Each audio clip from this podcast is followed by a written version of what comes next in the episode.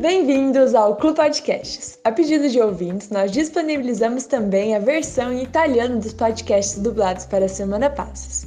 Hoje vamos trazer a conversa Fiz de Tudo para Ser Feliz, Enzo Pitinini, História de um Cirurgião em Comum. Se quiser escutar esse encontro tão bonito com Adriano Gavit e Marco Batazzi e treinar um pouquinho de italiano, vem com a gente! Bene, eh, Marco, facci un trailer del tuo libro. Ma il trailer è la vita di Enzo Piccinini, 48 anni, eh, una, un medico italiano, un uomo che nasce nel 1951 a Reggio Emilia, nel cuore dell'Italia, e muore nel 1999 in un incidente stradale non lontano da dove era nato. Eh, una vita del Novecento, 48 anni di vita che ho provato a ricostruire un po' facendo una sorta di inchiesta giornalistica per uh, cercare di raccontare perché dopo questa vita del Novecento, finita 22 anni fa, ancora ci sono tantissimi segni di una presenza, di un'amicizia che dura nel tempo, perché questa vita di Enzo eh, è stata così importante per tanti. Ecco, il trailer del libro è un po' un tentativo di andare a verificare quello che Enzo ripeteva sempre e che io ho scelto come titolo poi del libro. Ho fatto tutto per essere felice.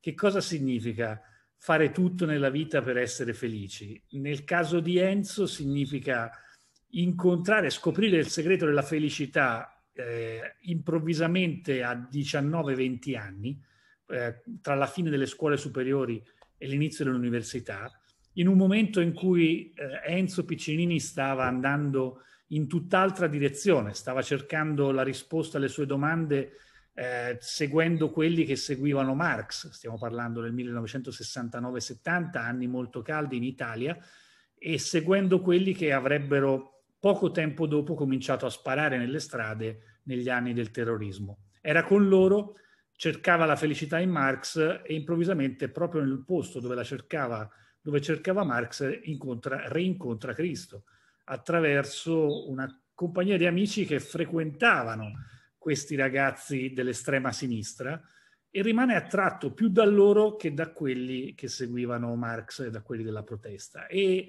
da quell'incontro, poi quei ragazzi erano la, la nascente CL, la GS dell'epoca, erano appunto dei, dei giovani che eh, poi avrebbero seguito Don Giussani, da quell'incontro Enzo ha fatto tutti i passi della, della sua vita, ha costruito ogni passaggio cercando di trovare un'unità nella vita, come diceva lui, mettere insieme la famiglia, l'amicizia, il lavoro, eh, gli interessi, le, la passione per il calcio, che per lui era smisurata, e, far, e tenere tutto insieme eh, con questo bisogno continuo di cercare la risposta alla domanda di felicità. Lui quell'intuizione che la felicità stava lì dove l'aveva vista a 19 anni, ce l'ha eh, da subito e continua a verificarla il resto della sua vita. Io ho provato a verificare la verifica che aveva fatto lui, per cercare di capire che cosa è stata.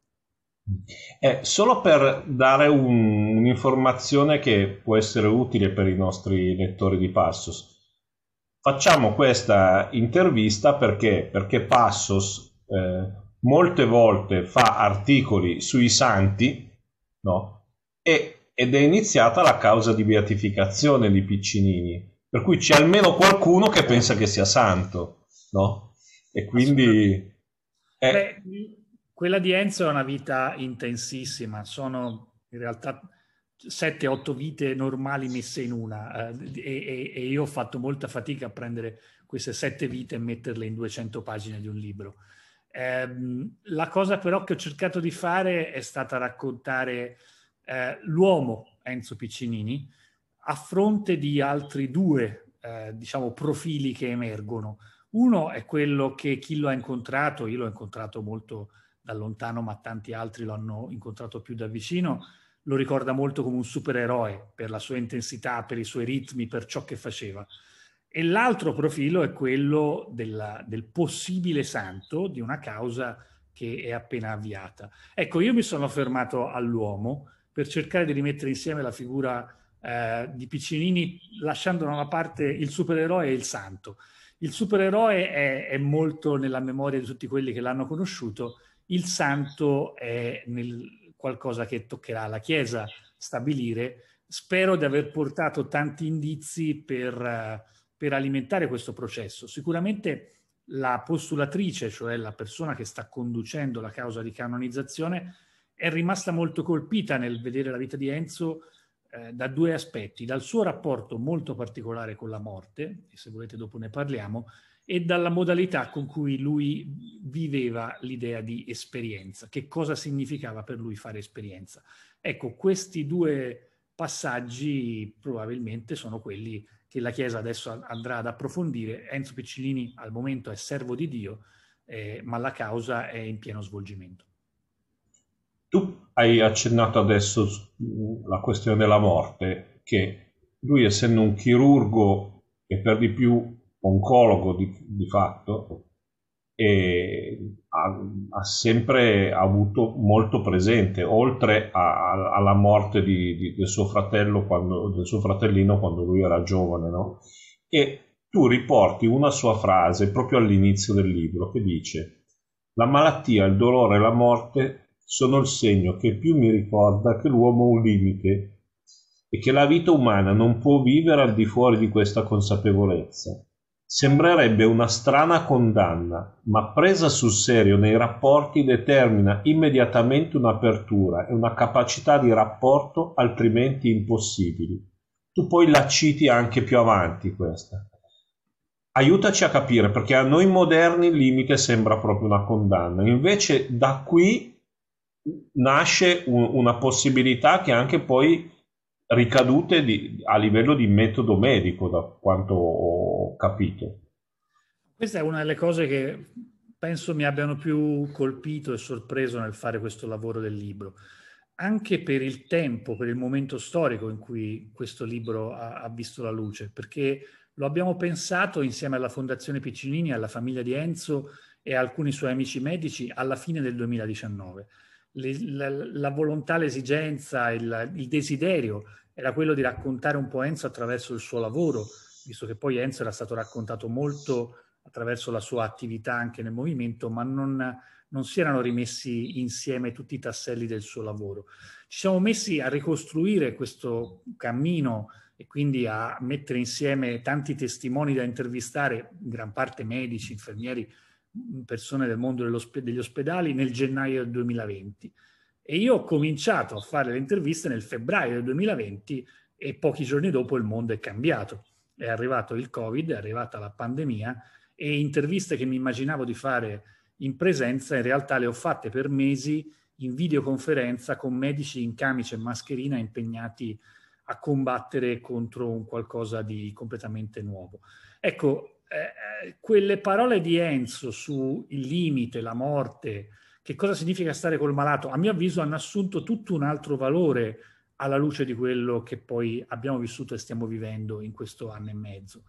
Enzo aveva con la morte un rapporto straordinario perché non lo scandalizzava, anzi eh, insisteva sul fatto che innanzitutto col malato prima viene l'abbraccio e poi viene la cura Col malato ti devi coinvolgere, con lui, con la sua famiglia, devi accompagnarlo e non devi aver paura di sapere che le cose possono anche mettersi male. Enzo era uno che ripeteva che non si può privare una persona della possibilità di fare esperienza della sua morte. Eh, la morte è un momento chiave della vita, eh, inevitabilmente è un momento chiave, e, e, lui eh, era estremamente trasparente con le persone nell'accompagnarle anche a morire, proprio perché riteneva che fosse fondamentale fare piena esperienza di questo eh, momento finale che apre a qualcosa di più e di diverso. E lo faceva partendo dal proprio bisogno e dal proprio limite.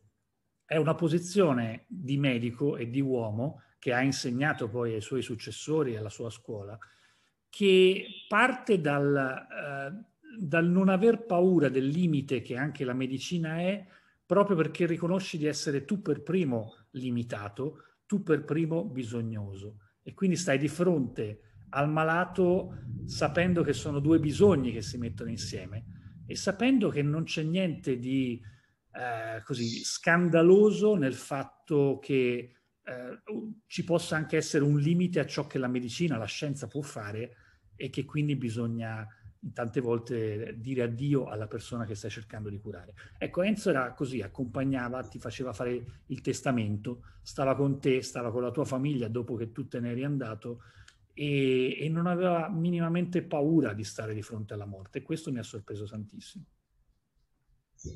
Ehm...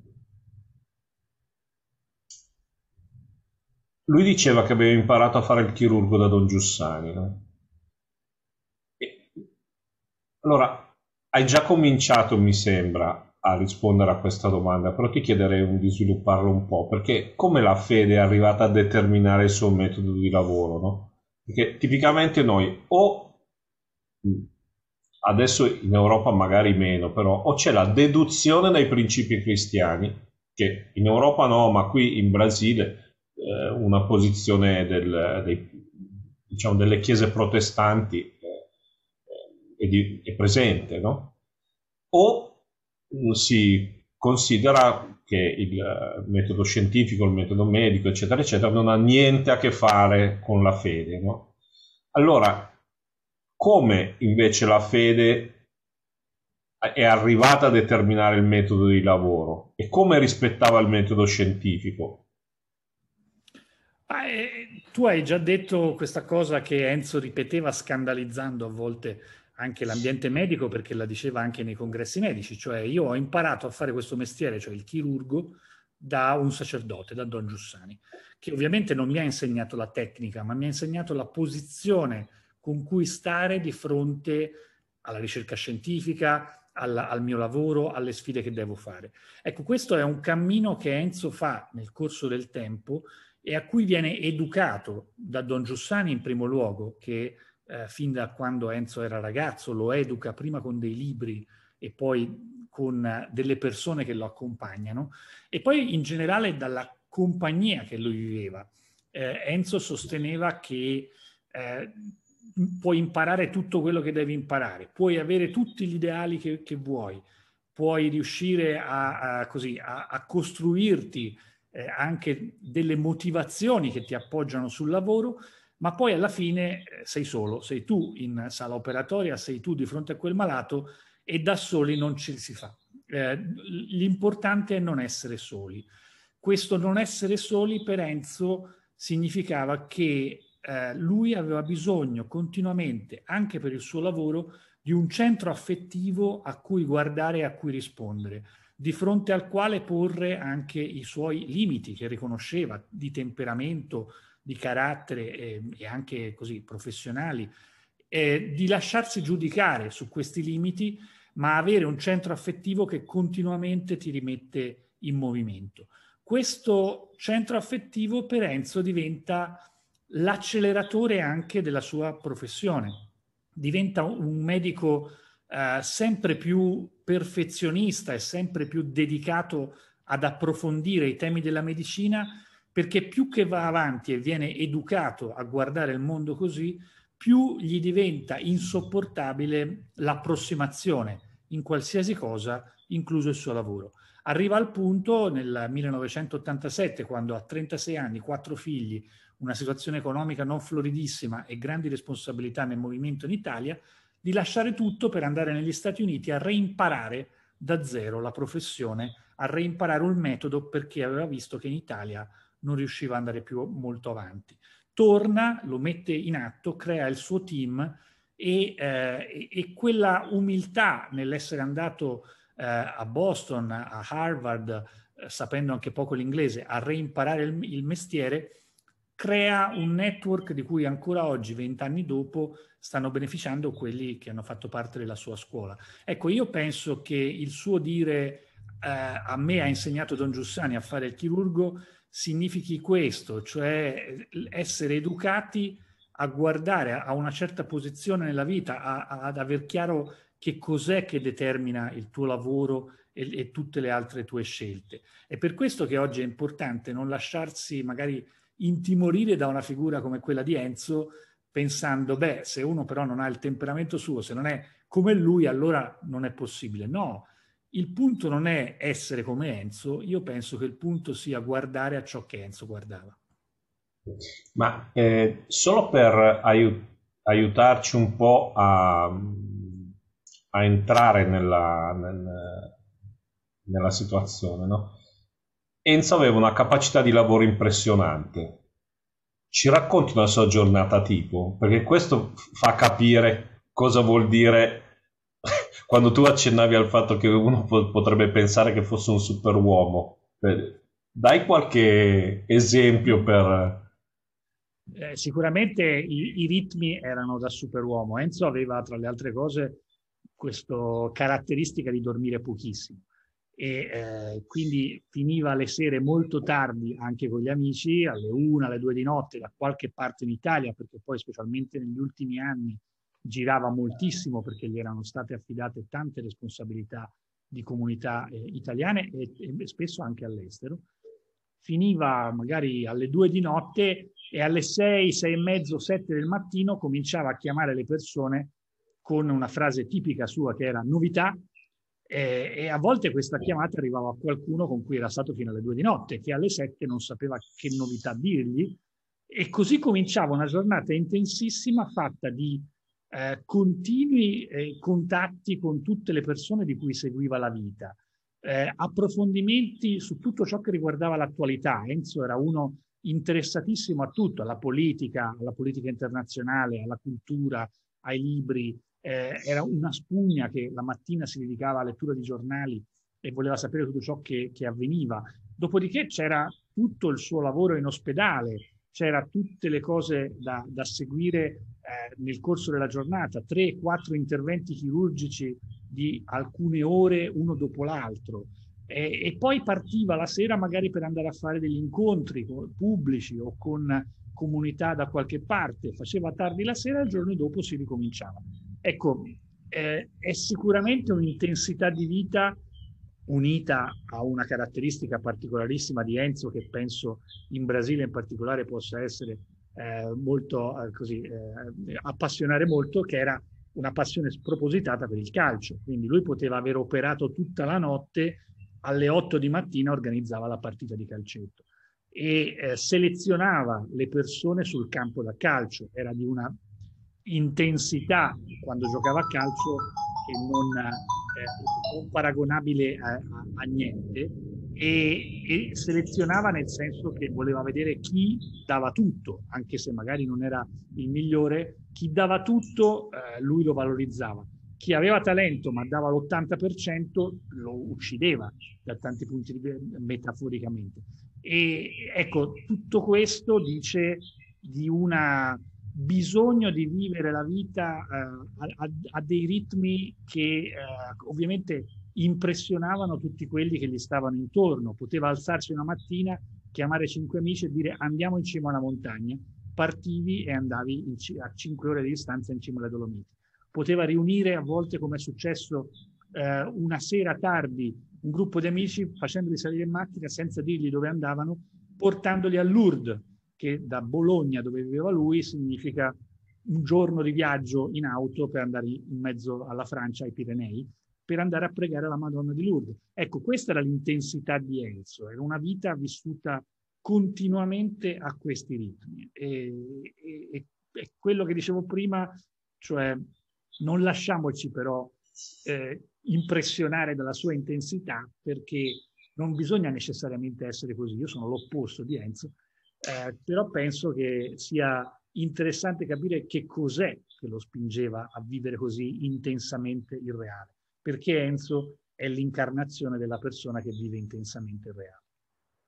Ecco, il tema di questa settimana passo, settimana passo è non nonostante ma attraverso l'umano. È una citazione di Don Giussani che parla di come Dio si comunica all'uomo nel cristianesimo, usando quello che a noi appare molte volte un'obiezione alla testimonianza, cioè la libertà dell'uomo, la mentalità dell'uomo che inevitabilmente è definita dal contesto e eh, il contesto storico e il carattere, no? Allora, Enzo non aveva un carattere facilissimo e di sicuro non, ha, non aveva il carattere che normalmente associamo al termine cristiano, no? nella, così, nella mentalità comune.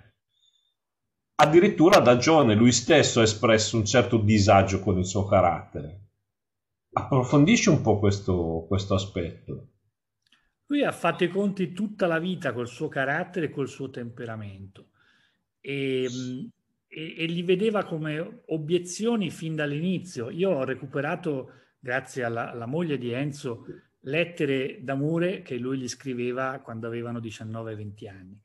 E, e, in quelle lettere a 19 anni già lui riconosceva di avere un carattere difficile, di, di, di, riconosceva che quando entrava su un argomento diventava una sorta di capopopolo e tutta la discussione finiva per essere intorno alle cose che diceva lui e gli pesava. La cosa incredibile è che già allora gli pesava questo atteggiamento, ma, ma non poteva eh, non essere un leader perché lo era per temperamento.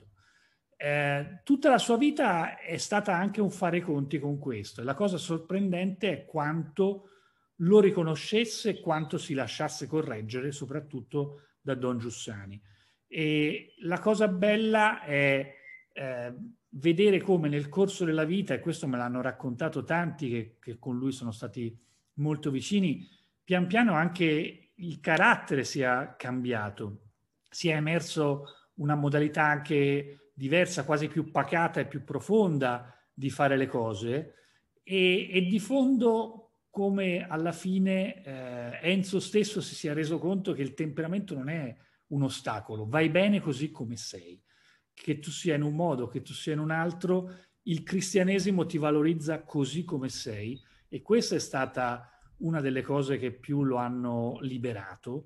E direi che questa sua liberazione... Lo hanno scatenato, letteralmente. Ma anche liberato da quelli che erano i, i, suoi limiti. Mi ha detto un grande amico di Enzo, che lo conosceva molto bene, ehm, che una delle parole che gli vengono in mente quando pensa a Enzo, e non era minimamente una parola a cui penserei io, è la parola pazienza. Nel senso che Enzo nel corso del tempo comincia a mostrare eh, come eh, occorra la pazienza di eh, far avvenire le cose.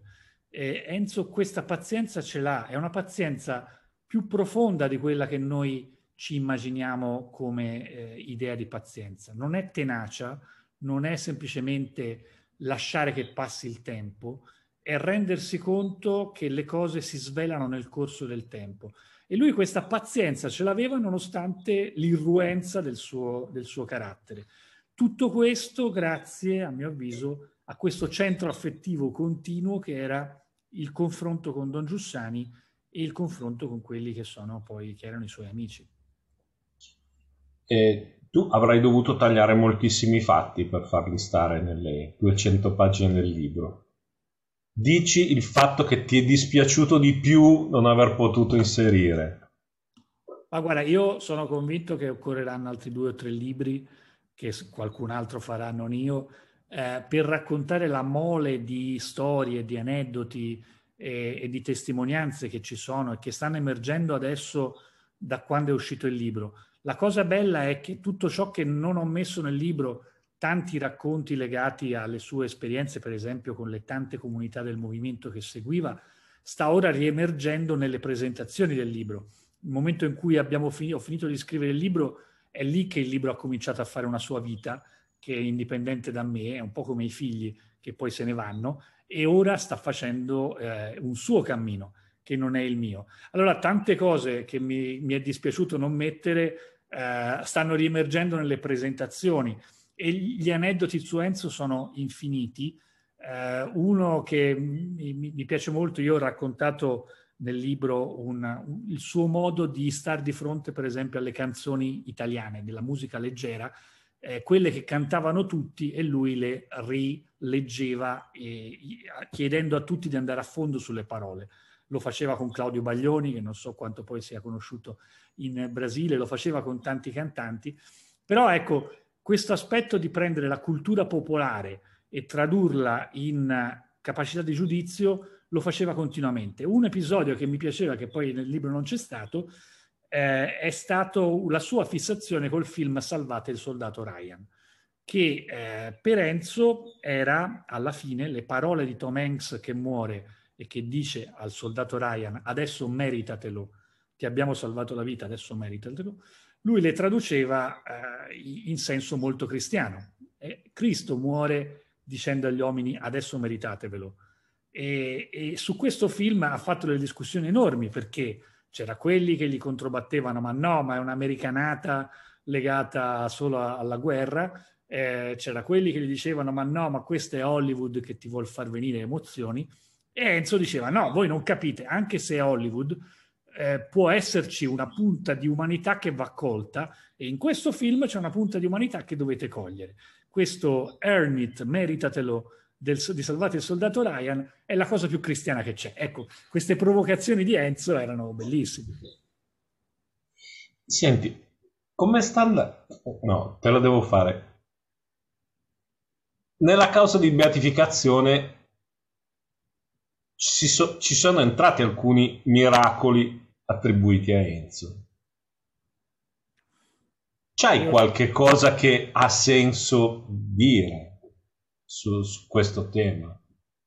Ma non, non, lo so, io sono così eh, molto discreto su quella causa anche perché non ne, non ne, so moltissimo sui miracoli proprio perché ho pensato che non fosse il mio compito quello di approfondirli. Io ho provato a raccontare la vita di Enzo e gli episodi che vanno letti in un'altra chiave spettano alla commissione che adesso si è creata, c'è una commissione storica che sta lavorando, creata dalla diocesi di Modena, c'è una postulatrice che porta avanti la causa, la Chiesa ha già dato il via libera appunto per portare avanti la causa. Eh, non so se episodi che ci sono siano classificabili come miracoli perché non ho la competenza per dirlo.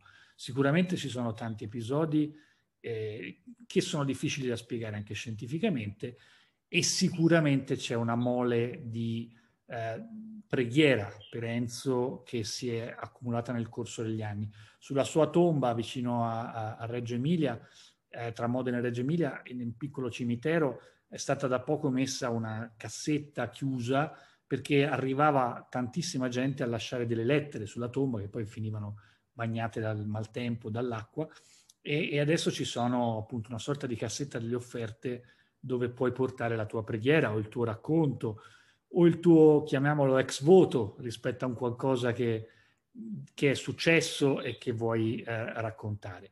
Ci sono tante storie, ce ne, ce, ne, ce ne, sono in Venezuela dove la sorella di Enzo eh, è, è, è, è, in missione e dove, state, dove si sono affidati a Enzo per dei casi estremamente gravi. Questi casi estremamente gravi hanno avuto una prognosi fausta e favorevole.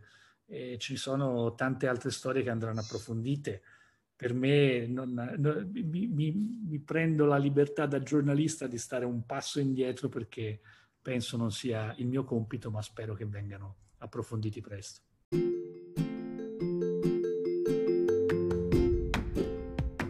Obrigada por ouvir Clube Podcasts. Fique ligado para não perder nossos próximos episódios.